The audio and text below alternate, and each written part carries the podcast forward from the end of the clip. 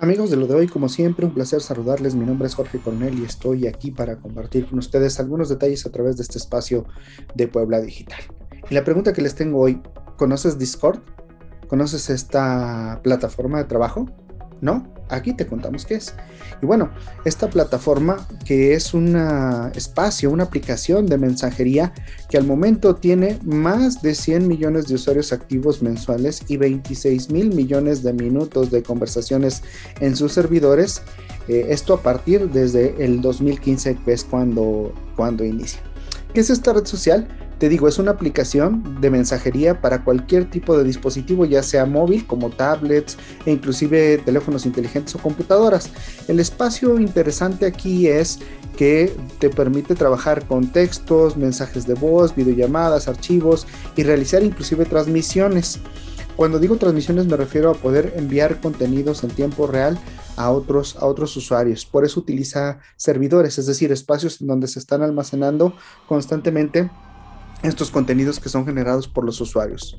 Eh, el uso de esta plataforma se ha extendido también a otros fines, uh, debido a que cada administrador puede definir las reglas de servicio y usuarios pueden tener un mayor acercamiento con personas de gustos similares. Es decir, te pueden crear contenidos que son de interés muy específico y muy particular.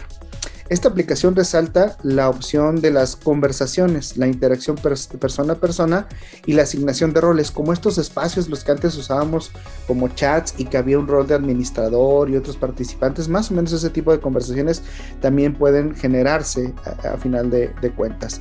Eh, la comunidad de Discord en los últimos años ha crecido y las funciones se han ampliado más allá de los temas de videojuegos. Antes como, como Twitch era muy relacionado solo con comunidades que interactuaban cuando estaban jugando y este tipo de cosas. Hoy tiene ya más usos y se van, y se van ampliando. Eso es algo muy, muy importante de tener en claro. Y entonces pues es una opción más. Eh, insisto, muchas personas dicen, ¿cómo esto trabaja con servidores?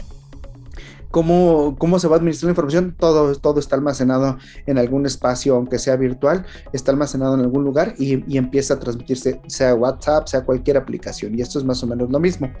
El proceso para participar aquí es como en cualquier otra red social. Primero tienes que crear una cuenta, eh, vincular tu correo o vincular alguna red social que tú tengas. Con esto se genera el, el, registro y puedes ya tener acceso al servicio.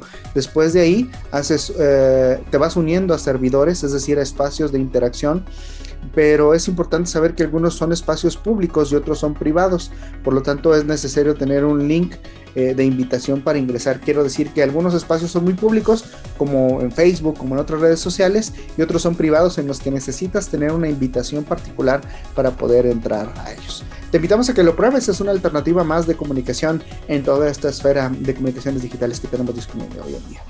Bueno, hasta aquí lo de hoy. Eh, cuídense mucho y nos vemos el próximo.